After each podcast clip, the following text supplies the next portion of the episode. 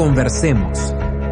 El ciclo de entrevistas de Arcano, donde dialogamos con personas de todo el mundo en torno a los desafíos de la transformación digital. Look, if this global pandemic has taught us anything, it's taught us that no business is 100% resilient. I like to be on a team. I like ambitious goals. I like thinking through how we can anticipate the future. Our mission is to empower every person and every organization on the planet to achieve more.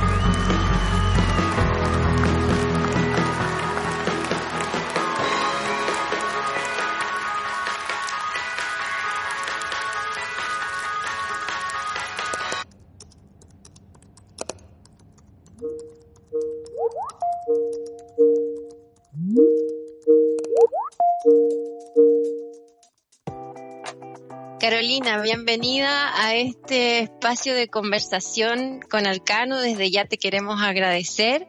Eh, les comparto a todos los que van a revisar esta, esta grabación que estamos con Carolina Llovet, jefe de proyecto de innovación de Mutual de Seguridad. ¿Cómo estás? Bien, Valeria, muchas gracias por la invitación a participar de este espacio de conversación. Buenísimo. Sí, la idea, Carolina, es que desde tu visión, tu trabajo en el rubro de la salud, podamos hablar un poquito. Comencemos hablando de transformación digital y, tu rubro, cuáles son los desafíos y cómo ves el panorama. Eh, bueno, para contextualizar, yo creo que es importante darles algunos atisbos en qué consiste la mutual. Nosotros somos una administradora de lo que es la ley de accidentes laborales y enfermedades profesionales acá en Chile. Nos corresponde efectivamente otorgar seguridad a los trabajadores que están adheridos a nuestra mutualidad y también cubrir todo lo que son las necesidades de salud derivadas de la exposición al trabajo. ¿Ya?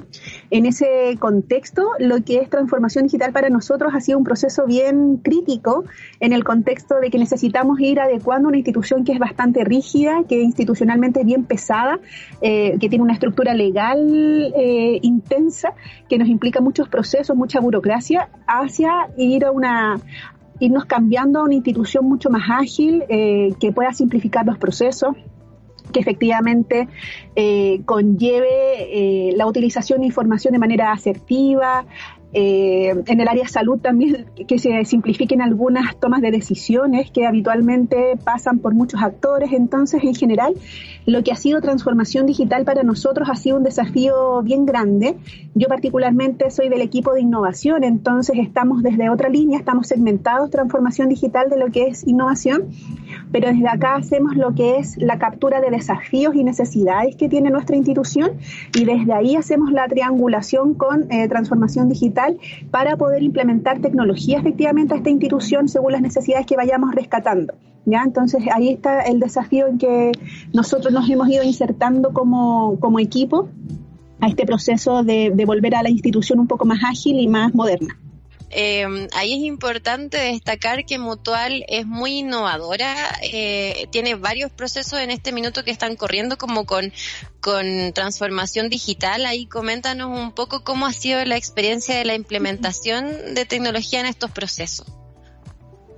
Eh, la implementación, fíjate que, que, yo creo que ha sido un proceso, un desafío de aprendizaje bien intenso, principalmente porque nos ha implicado tener que aprender muchos idiomas. Me refiero principalmente a saber efectivamente cuáles son las perspectivas, las necesidades y el lenguaje del mundo de la seguridad, particularmente del mundo de la prevención de riesgo.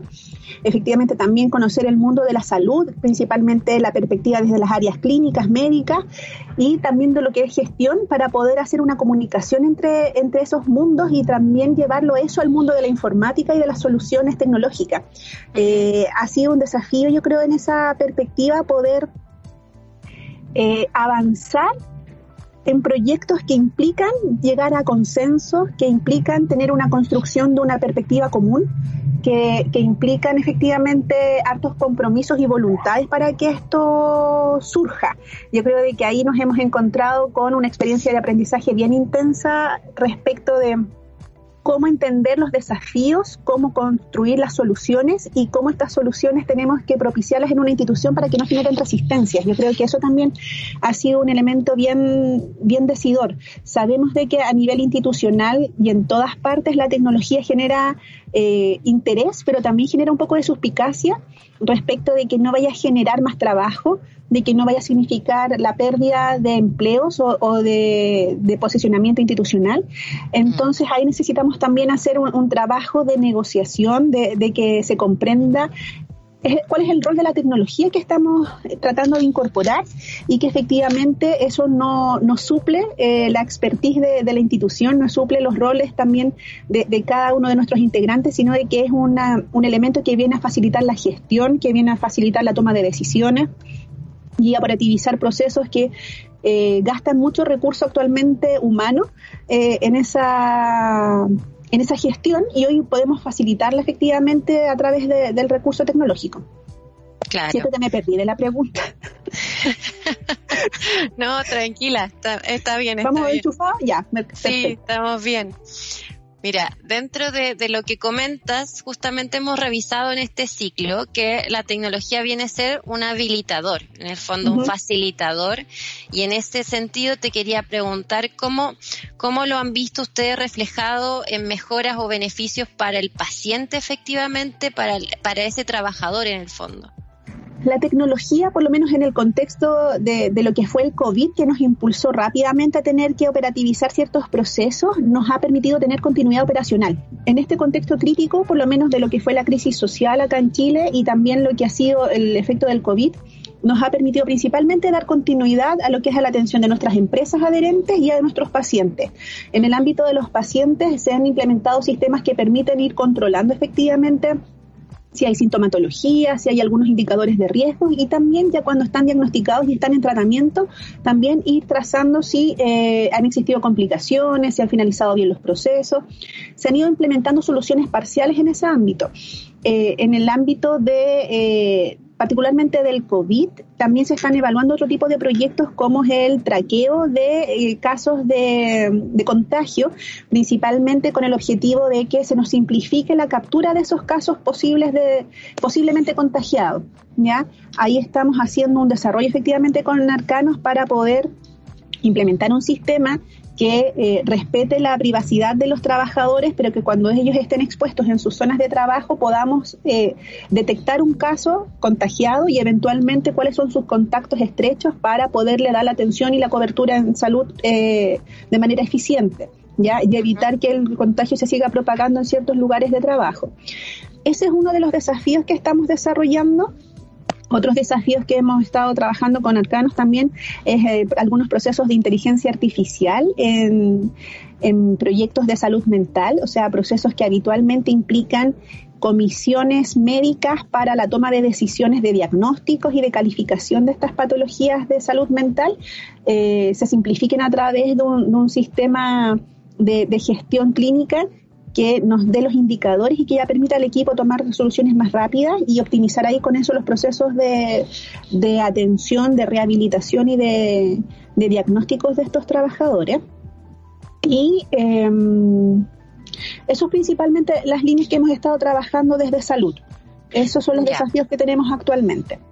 Ahí, ahí me gustaría destacar que en Chile em, es súper relevante ese proceso porque actualmente toma mucho tiempo poder calificar si efectivamente es una enfermedad derivada de, trabajo en el fondo para que la persona pueda optar a beneficios. Por lo tanto, esa agilización del proceso es muy importante.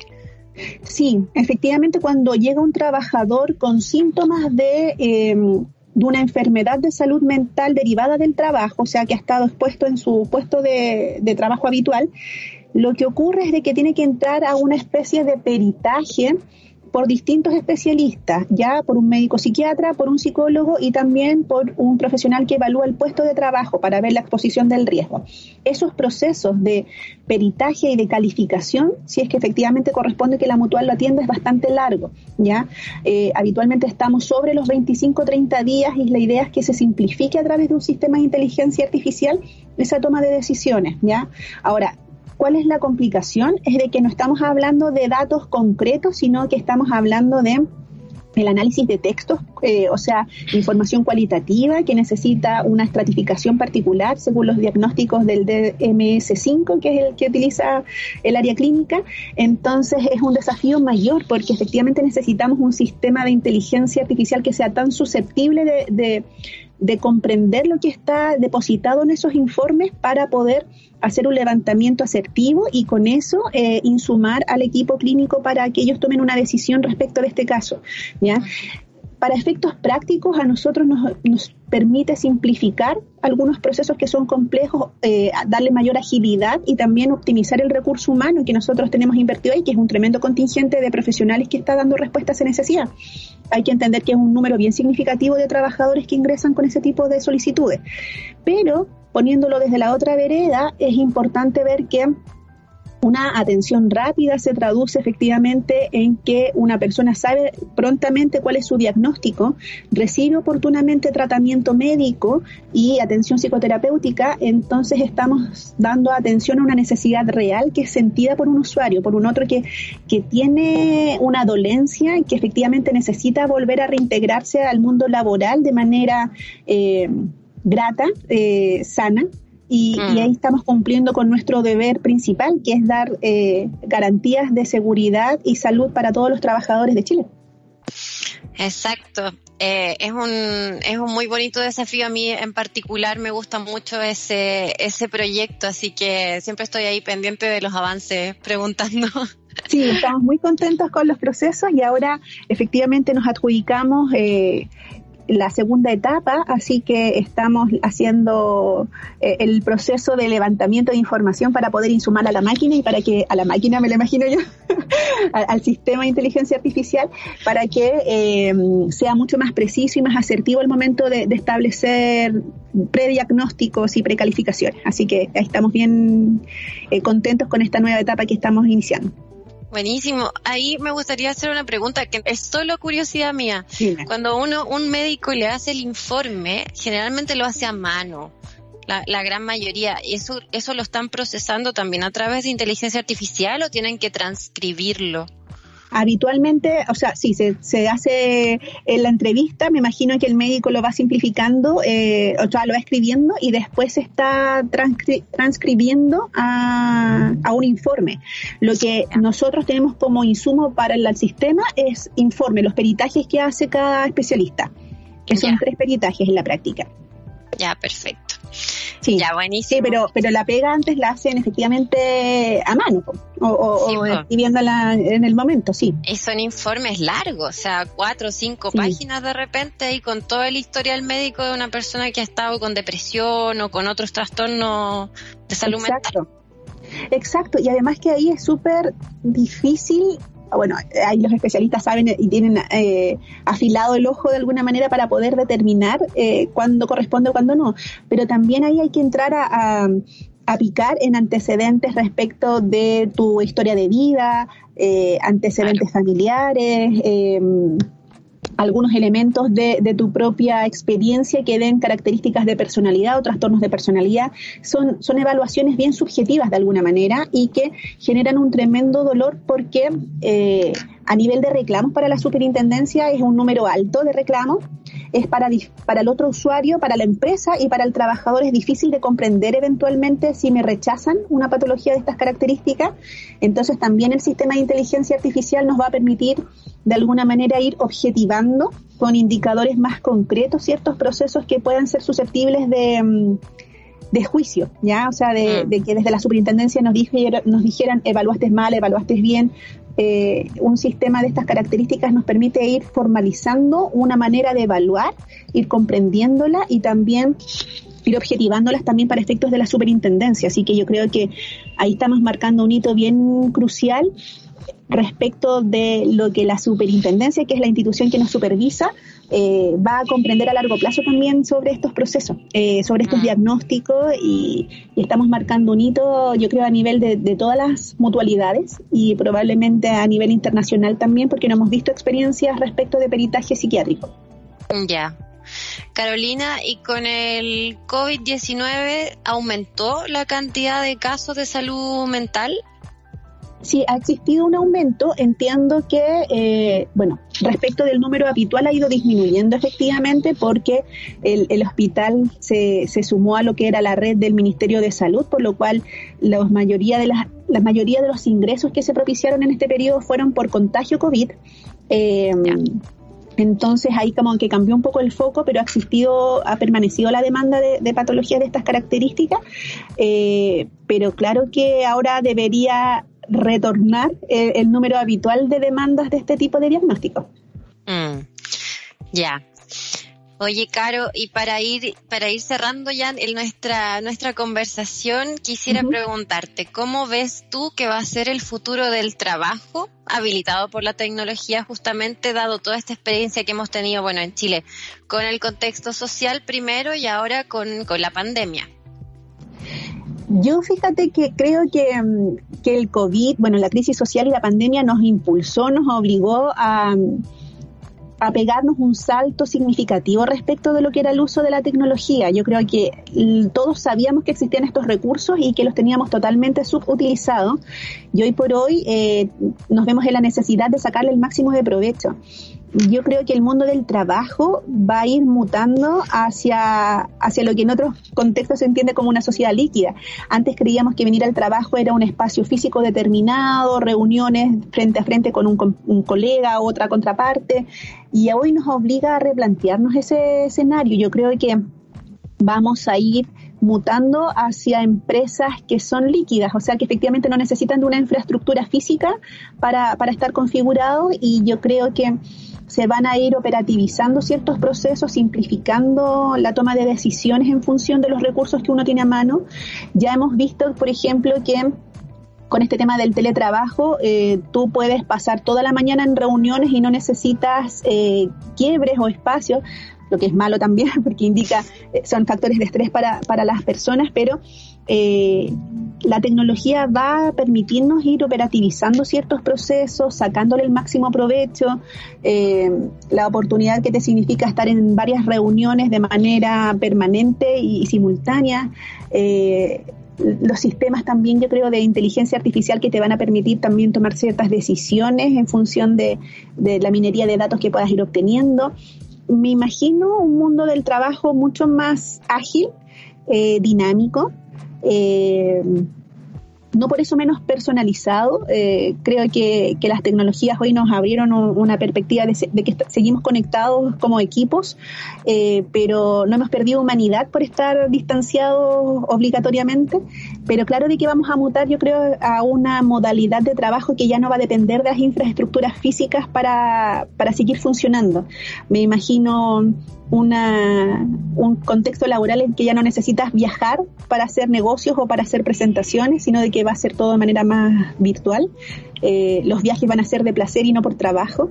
Eh, la calidad de vida también debería, de los trabajadores debería cambiar hacia allá, también en el contexto de que eh, trabajar a distancia y optimizando los recursos tecnológicos te permite ahorrar tiempo, recursos, en calidad de vida debería traducirse eh, también, creo, pero ahí estamos al, al debe con algunos roles laborales que necesitan volver a, a, trabajo físico. El rubro de la industria, de la minería, de la construcción, son rubros que no pueden trabajar a distancia. Así que ese es ya otro desafío. Vamos a tener que ver efectivamente cómo se viene la tecnología para, para esas áreas.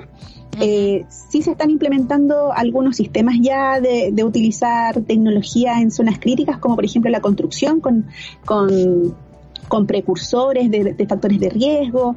Ya estamos haciendo ahí algunas exploraciones interesantes sobre cómo utilizar la tecnología y hacerlo de manera eficaz para prevenir la seguridad y salud de los trabajadores, pero ya eso llevará un tiempo verificarlo y validarlo a nivel institucional e internacional. Buenísimo. Bueno, ahí esperamos estar eh, al lado de ustedes acompañándolos en esa, en esa búsqueda. Sí, por supuesto. Sí, los tenemos muy bien catalogados a, Arcanosoft porque han sido unos partners bien estratégicos y, y, que nos insuman este otro lenguaje que nos que como mutual no conocíamos o que no teníamos tan cercano. Así que yo creo que, que ha sido fácil trabajar con ustedes por eso mismo, porque nos han permitido acercarnos a esta realidad que para nosotros era como bien lejana, intangible, y, y hacerlo y traducirlo al mundo mutual, hacerlo con y con una perspectiva global también, porque hay que reconocer de que eh, en el mundo mutual nos gusta hacer las cosas a nuestro estilo y ese estilo no necesariamente cumple con estándares internacionales y yo creo que también ahí es necesario tener eh, aliados estratégicos que te permitan tener esa visión más global para poder eh, hacer aportes nacionales, internacionales, de, mayor alcance y no quedarse solamente acotado a lo que es la realidad de, Mutual y, sus circunstancias. Bueno, me alegra mucho tener esta información de primera mano y desde ya te quiero agradecer por este tiempo que has tomado para conversar conmigo y con Arcano. Así que muchas gracias, Carolina. Gracias, Valeria. Espero haber respondido sus inquietudes. De todas maneras, sí. Así que un abrazo grande, estamos en contacto. Un abrazo, vale, que estés bien.